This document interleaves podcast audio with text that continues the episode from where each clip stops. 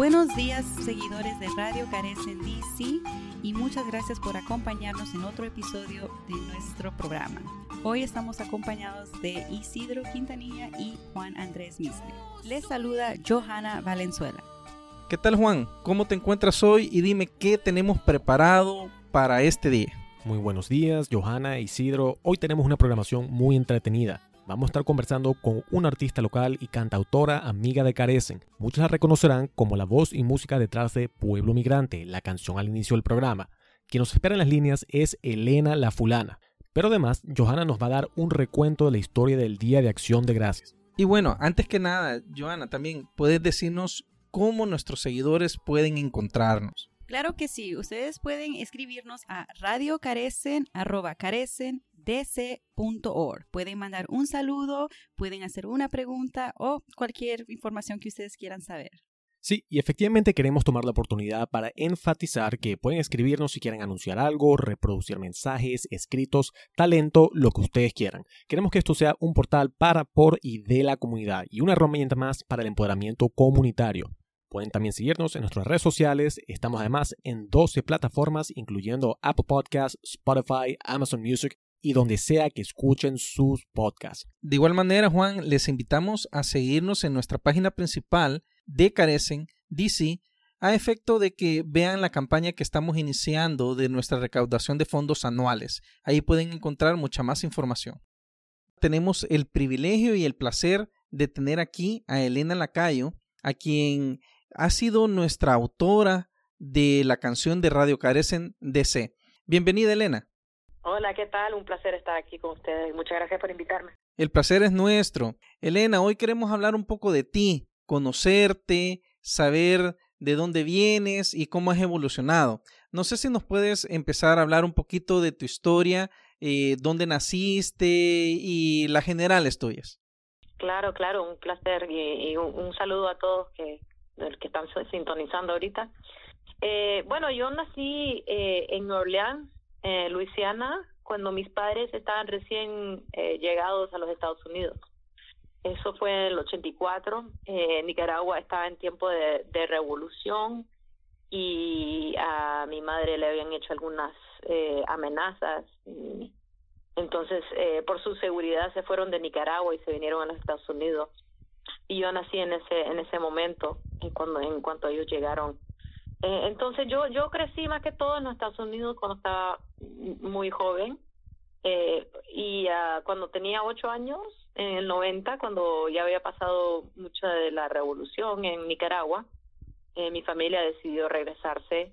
Entonces crecí en Nicaragua de, desde los ocho años hasta que me gradué de la secundaria hasta venir a la Universidad de los Estados Unidos porque como nací aquí, soy ciudadana americana y eso, eh, ese privilegio no se me escapa, porque obviamente pues mi, mi familia no fue indocumentada por mucho tiempo cuando yo estaba creciendo, parte de la razón que no podíamos ir de, de los Estados Unidos a visitar a Nicaragua hasta que tenía, yo creo que tenía como seis años cuando fui la primera vez. Entonces, eh, por eso eh, la música que yo hago es eh, bicultural porque y bilingüe, porque así crecí yo y esa es la influencia que he tenido en mi vida y la verdad es que cuando comencé a escribir música no podía decidir cuál de dos de las identidades iba a surgir como mi identidad artística, entonces decidí pues que que la, la forma de ser más auténtica es eh, hacer las dos culturas y los dos idiomas al mismo tiempo, porque así soy yo.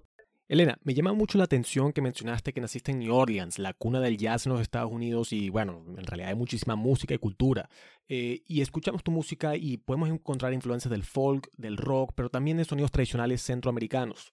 Háblanos de tu progresión musical la verdad es que nací en Orleans, pero nos fuimos a Miami cuando tenía dos años. Entonces, esa influencia musical, la verdad es que la gente me ha dicho que me iba a encantar Nueva Orleans, pero nunca regresé hasta este año. Creciendo, obviamente, tenía, hablaba inglés cuando regresé a Nicaragua y me hacía mucho falta en los Estados Unidos cuando regresé a Nicaragua. Ya se imaginan una gringuita llegando a, Nicaragua en tiempo, después de la guerra, que todo tenía eh, estaba muy no habían productos americanos estaba había todavía eh, evidencia de guerra con balazos y cosas en las paredes y cosas así. Me daba mucho miedo en Nicaragua. Entonces yo al principio cuando regresamos me gustaba mucho la música americana, entonces que sí con eso, con el grunge y lo que estaba pasando en los noventas, toda esa influencia entró dentro de mí. Cuando ya estaba un poquito más, más mayor, pues obviamente me metí a escuchar música latina, más que todo, pues, o sea, salsa y, merengue, lo que escuchábamos en, y reggaetón, lo que escuchábamos en el club. Y lo irónico es que me metí más a la música tradicional una vez ya estando en los Estados Unidos, ya siendo artista. Yo me di cuenta de que si quería representar bien a, Nicaragua, que tenía que aprender más sobre la música nicaragüense. Ese fue el momento en el cual decidí eh, regresar a Nicaragua, entonces decidí ser más intencional sobre, sobre investigar más sobre la música nicaragüense y en particular la marimba, que es un instrumento que es emblemático de, de, Nicaragua. Yo sé que es de Centroamérica también, pero me puse a investigar la diferencia entre todas las marimbas centroamericanas y, y me di cuenta que la marimba nicaragüense es, muy única eh, porque tiene un, arco, se llama la marimba de arco, y la construcción un poco diferente a, las otras marimbas de Centroamérica. Entonces, todo eso me puse a aprender y, entonces decidí comprar una y traérmelo de vuelta a los Estados Unidos para poder representar a Nicaragua en, en este país y, y pues a Centroamérica que muchas veces no tenemos mucha representación artística en este país. Definitivamente, Elena. ¿Y cómo fue ese contacto que tú tuviste el primer contacto que tú tuviste con tus instrumentos. ¿Cómo fue que decidiste, bueno, este es mi camino? ¿Qué influencia tuviste también? ¿Alguno de tus padres es artista también? Sí, eh, mi familia es musical.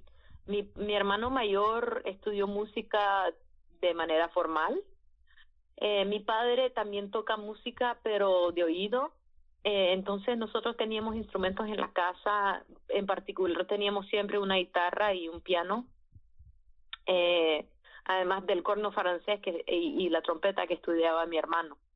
Entonces, pues para mí, mm, a mí más me apeteció aprender guitarra y un poco de piano, porque como yo escuchaba música de rock, eh, quería aprender a, tocar rock al principio, entonces eso fue lo que me influenció.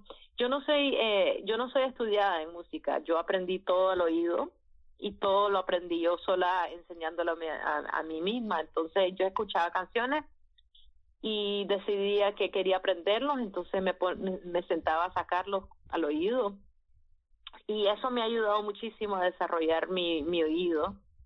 Y, y pues con el tiempo he ido acumulando otros instrumentos que, toco, pero mis instrumentos principales son la guitarra más que todo. Y ahora eh, más recién eh, estoy tocando el guitarrón para un grupo de mariachi femenino que se llama Flor de Toloache, que ha ganado un Latin Grammy y han sido nominados por el Grammy. Entonces, eso me ha dado mucho trabajo. Entonces, ese, ese instrumento lo, lo aprendí solo en los últimos dos años, eh, pero he tenido mucho trabajo con él. No hay muchas guitarronistas eh, femeninas en, en, los Estados Unidos. Entonces, eh, yo aprendí el instrumento específicamente para poder tocar con este grupo y, y me ha ido bien. Eh, he podido avanzar mucho y, gracias a Dios eh, me siguen llamando para trabajar. Pero yo acumulo instrumentos un montón, o sea, yo, yo como que eh, tiendo a comprar instrumentos un poco de manera compulsiva eh, y entonces tengo, especialmente si son instrumentos eh, latinos, tengo mucha, eh, tengo algunos instrumentos andinos, como el área del Perú. Tengo un charango, tengo unas quenas, unas zampoñas también. Además de eso, pues, tengo otro instrumento mariachi que se llama la guitarra de golpe, que se, que se parece al, a la vihuela, que es uno de los instrumentos principales del mariachi. Tengo obviamente la marimba. Eh, también eh, tengo muchas guitarras, eh, y tengo un banjo, tengo un ukelele y bueno, me imagino que tengo otros ahí que se me están olvidando ahorita, pero tengo bastantes instrumentos y siempre mm, yo los veo a los instrumentos los veo como como como colores que uno puede usar en una pintura que no necesariamente los toco todo bien, pero todos tienen como un sabor y un color que me que me dan diferente inspiración. Sin duda, Elena. Ahora, durante la pandemia, ¿Cómo estás reproduciendo esos sabores? Todos los festivales, conciertos y presentaciones en vivo han sido muy limitadas durante la pandemia. Sabemos que los estudios de radio carecen, nos hubiera encantado tenerte para una presentación, pero en el transcurso que ponemos en práctica el distanciamiento social, ¿cuál ha sido tu experiencia como música y cantautora en el último año? Claro, obviamente el COVID ha sido un, ha tenido un gran impacto en la vida de los músicos, como ha tenido en mucha gente. Eh, y con la cancelación de todos los eventos en vivo, pues se nos cancela la, la, la manera principal de que nosotros ganamos la vida. Entonces he tenido algo de tiempo, gracias a Dios, eh, he podido tener proyectos como este de, escribir una canción para el podcast, que eso sido, eso fue para mí un, un gran momento porque todita la canción la producí, la produje en mi casa eh, lo cual nunca lo había hecho. Había hecho en, en estudios profesionales, grabaciones, ahí donde grabé mis discos. Pero en este caso, de, por, por ejemplo, haber hecho esta canción para ustedes, eso lo grabé cada parte, lo grabé yo y todo lo hice en mi casa. Entonces, eh, además de eso, pues he tenido que hacer muchos updates, muchas actualizaciones a mi, a mi tecnología, como mucha gente me imagino, eh, para asegurar que tengo la tecnología apropiada para poder hacer productos profesionales grabados. Entonces, eso fue todo un proceso, pero ahora que lo tengo, he podido hacer grabaciones, por ejemplo, por esta banda de Flor de Toloache. He podido hacer estos, eh, estas canciones como lo que hice para el pueblo migrante, para ustedes en, en, este podcast. Eh, y también he tenido la oportunidad de, de expandir lo que yo hago como artista, entonces he estado no solo enfocándome en, música, pero también he tenido en mente por muchos años explorar un, eh, un tipo de animación que se llama stop motion, en la cual uno eh, es como toma toma la foto de una cosa, lo mueves eh, un poquito y después toma la foto y después lo mueve un poquito y después hace una animación y lo estoy haciendo básicamente con papel. Es difícil explicar por el por por por la radio, pero eh, hay ejemplos que, que podría mandarle. Y entonces he estado explorando, además de tener eh, algunas algunos eh, conciertos en línea como solista, porque no he estado viéndome con mi banda, algunas grabaciones con Flor de Toloache, algunas grabaciones sola, y, y, y, con este proyecto visual eh, he, estado, he estado ocupada y gracias a Dios eh, la ciudad de Washington tiene algunos eh, algunas becas para personas como yo que vivimos de la música que nos han, han podido apoyar un poco eh, durante ese tiempo. Entonces, entre todo eso, gracias a Dios he podido ganarme la vida. Obviamente no es lo mismo, es un momento difícil y, mucha gente está tiene el deseo de tener esa arte nueva que, que habla al momento, que, les puede fortalecer el espíritu. Entonces hay que, nosotros como artistas tenemos una responsabilidad de, de, de poder eh, brindarle ese servicio a la gente, aunque la gente no se pueda reunir en persona ahorita. Entonces encontrando formas creativas de, de seguir en eso es parte de la lucha que tenemos como artistas ahorita. Definitivamente, Elena, de acuerdo contigo. Eh, por lo que nos has contado, podemos ver que la creatividad es una característica completamente tuya, la que te hace una artista eh, con diferentes matices, ¿no? No solo es la música, estás probando con cosas nuevas y te vas ampliando. Ahora, no sé si nos podrías hablar un poquito de tu banda. ¿Cómo es que surge Elena y los fulanos y el porqué de ese nombre?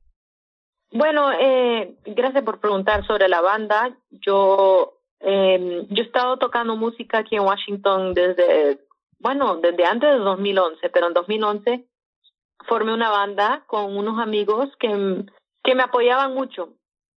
Eh, yo antes era solo cantautora solista y entonces eh, mis amigos me dijeron, nosotros te apoyamos y quieres tener una banda. Eh, ellos querían que la banda fuera solo mía y yo quería que la banda tuviera como una identidad de banda. Y le puse lo fulano porque lo fulano, la palabra fulano es bien interesante. Cada persona de cada país tiende a pensar que fulano es de su país. la, la gente no sabe que fulano es como, es una palabra árabe, es como ojalá o almohada o azúcar, que vino del árabe y se integró plenamente al español.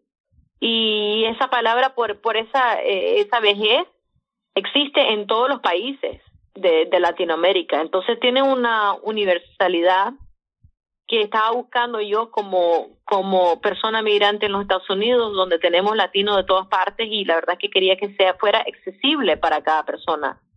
Y además la gente lo encuentra, pues, tiene carácter y es chistoso y aunque ahora que estoy haciendo muchas cosas como full solista, eh, estoy también usando el nombre Elena la fulana para para que yo fuera para que pueda hacer más cosas como solista, como en, ahorita durante COVID es muy difícil reunirse eh, con la gente ah, para hacer cualquier cosa, aunque sea en línea. Entonces, ahora también estoy como Elena la fulana, porque la gente me, me hablaba de así, por lo fulano me decían Elena la fulana. Entonces, ¿por qué no sumergirme ya en ese, esa entidad para, para, para tener un, un stage name? Pues? Excelente, Elena. Hablando un poquito de la colaboración que has tenido con Radio Carecen DC, ¿qué significó para ti eh, la creación de la canción Pueblo Migrante? A mí me gustó mucho este esta oportunidad. Eh, yo siento que estaba en el momento correcto de mi carrera para poder hacer eh, una canción así. Yo he escrito varias canciones, pero eh, en general han sido canciones autogeneradas, o sea, nadie me ha pedido que, escribirlas. Entonces, eh, para mí fue una un, un reto emocionante porque pude eh, escribir una canción específicamente con un propósito eh, y además para mí yo me vine cuando yo me mudé a Washington hace 14 años eh, comencé mi, mi carrera aquí no como músico pero sino como como eh, estaba trabajando en, en cuestiones de inmigración, eh, trabajaba a nivel estatal en las leyes, en informar a la comunidad, en organizar a la gente en contra de leyes antiinmigrantes. Entonces, no solo me gustó el, eh, el, el, reto de escribir una canción nueva con un propósito, pero sino también me gustó que lo estaba escribiendo para una comunidad eh, que significa mucho para mí. Bueno, Elena, puedo decirte que en los pasillos de Carecen todo el mundo ha estado muy encantado con Pueblo Migrante. La canción de verdad que ha sido muy bien recibida, así que, Elena, esperamos que podamos seguir trabajando juntos. Claro, no, y, y un placer para, para mí haber hecho este proyecto, un honor, la verdad, y me gusta mucho este esta idea que tienen ustedes para poder informar la comunidad y todo lo que yo pueda hacer para apoyarlos en su en su proyecto pues yo estoy aquí y, al, al, tanto y tal vez en un momento cuando no haya tanto covid podemos vernos en persona y, volver a, tener un, una reunión para tener más interacción y, y pues estar al tanto de ustedes Gracias, Elena. Te deseamos entonces, de parte de Radio Carecen DC y de todos nuestros seguidores, la mejor de las suertes como artista y como persona también. No, muchísimas gracias. Les agradezco todo el, apoyo y espero que disfruten de la canción y de, de toda la música que, que yo estoy poniendo eh, para, para consumir para la gente. Espero que, que, que llegue a, a sentirse mejor por, por, por haber convivido con la gente sobre esta música. Bueno, Elena, un gran abrazo, saludos y seguimos adelante. Gracias, muchacho. Igual, igual, cuídense yo. Queremos hablar sobre una fecha muy importante y que se acerca. Hablamos de la celebración de acción de gracias o Thanksgiving, que es la fiesta más tradicional de los Estados Unidos. Esta celebración forma una parte fundamental de la integración a la cultura estadounidense. Bueno, aunque no fue en fiesta nacional hasta 1863, el Día de Acción de Gracias fue celebrado por primera vez en 1621 por los pobladores de la colonia de Plymouth. Estos colonizadores, que más tarde fueron llamados peregrinos, habían llegado a los Estados Unidos en 1620, cruzando el Océano Atlántico para separarse de la Iglesia de Inglaterra, que era la iglesia oficial para poder practicar libremente su particular forma de puratinismo. Después de salir de Inglaterra, los peregrinos se establecieron en Holanda en 1608. Su destino original era la colonia de Jamestown, Virginia, en América del Norte. Sin embargo, una tormenta los sacó de su ruta y en noviembre de 1620 llegaron al norte de Plymouth, Massachusetts. La tradición de acción de gracias se remonta a 1621, año en que los primeros colonizadores en el noreste del país ofrecieron una cena conjunta con los indígenas locales para celebrar su primera cosecha en América. El primer invierno fue de grandes penurias para los colonizadores. El frío y el hambre acabó con la vida de varios colones y los indios Wampanoag les enseñó a los ingleses a cultivar y cazar en las tierras. Aquellos que sobrevivieron continuaron en la lucha y en la primavera sembraron su primera cosecha de maíz. En el año 1623, el gobernador William Bradford proclamó el 30 de julio como el Día de Acción de Gracias para celebrar el final de un largo periodo de sequía. Después de ese año, la celebración del Día de Acción de Gracias fue irregular. Pero en 1789, después de que las trece colonias se unieran, el presidente George Washington presentó un acuerdo al Congreso para celebrar un Día Nacional para dar gracias y de oración pública. El 3 de octubre de 1863, el presidente Abraham Lincoln realizó una proclamación sobre esta fecha tan importante. A partir de su mandato se comenzó a celebrar el Día de Acción de Gracias el cuarto jueves de noviembre. Esto sucedió durante los tiempos oscuros de la Guerra Civil, pero Lincoln dijo, en los tiempos difíciles era aún más apropiado que las bendiciones fueran reconocidas con agradecimiento como con un sentimiento y en una voz para todo el pueblo estadounidense. En 1941, el Congreso de Estados Unidos declaró el Día de Acción de Gracias como Día Festivo Nacional. Hasta el día de ahora, el Día de Acción de Gracias sigue siendo una celebración en la cual las familias estadounidenses se reúnen así tengan que viajar miles de kilómetros para comer pavo horneado, puré de papas, salsa gravy, salsa de arándanos, pan de maíz, entre otros acompañantes. En este día compartimos los frutos de una abundante cosecha y para dar gracias a Dios por sus bendiciones en sus tierras. Carece les desea un feliz día de acción de gracias. Donde quieran que estén y con quien estén, demos agradecimientos por los alimentos que tenemos y por aquellos con quien podemos compartir. Recuerden que este tiempo de COVID es importante que si no tenemos que viajar, no lo hagamos. Y si vamos a compartir en familia, es importante siempre mantener la distancia social y no poner en riesgo a nuestros seres queridos. Me gustaría terminar este programa recordando una célebre frase de un cantautor, poeta, escritor y filósofo argentino. Me refiero a Facundo Cabral. Y él decía, nos envejece más la cobardía que el tiempo. Los años solo arrugan la piel, pero el miedo arruga el alma.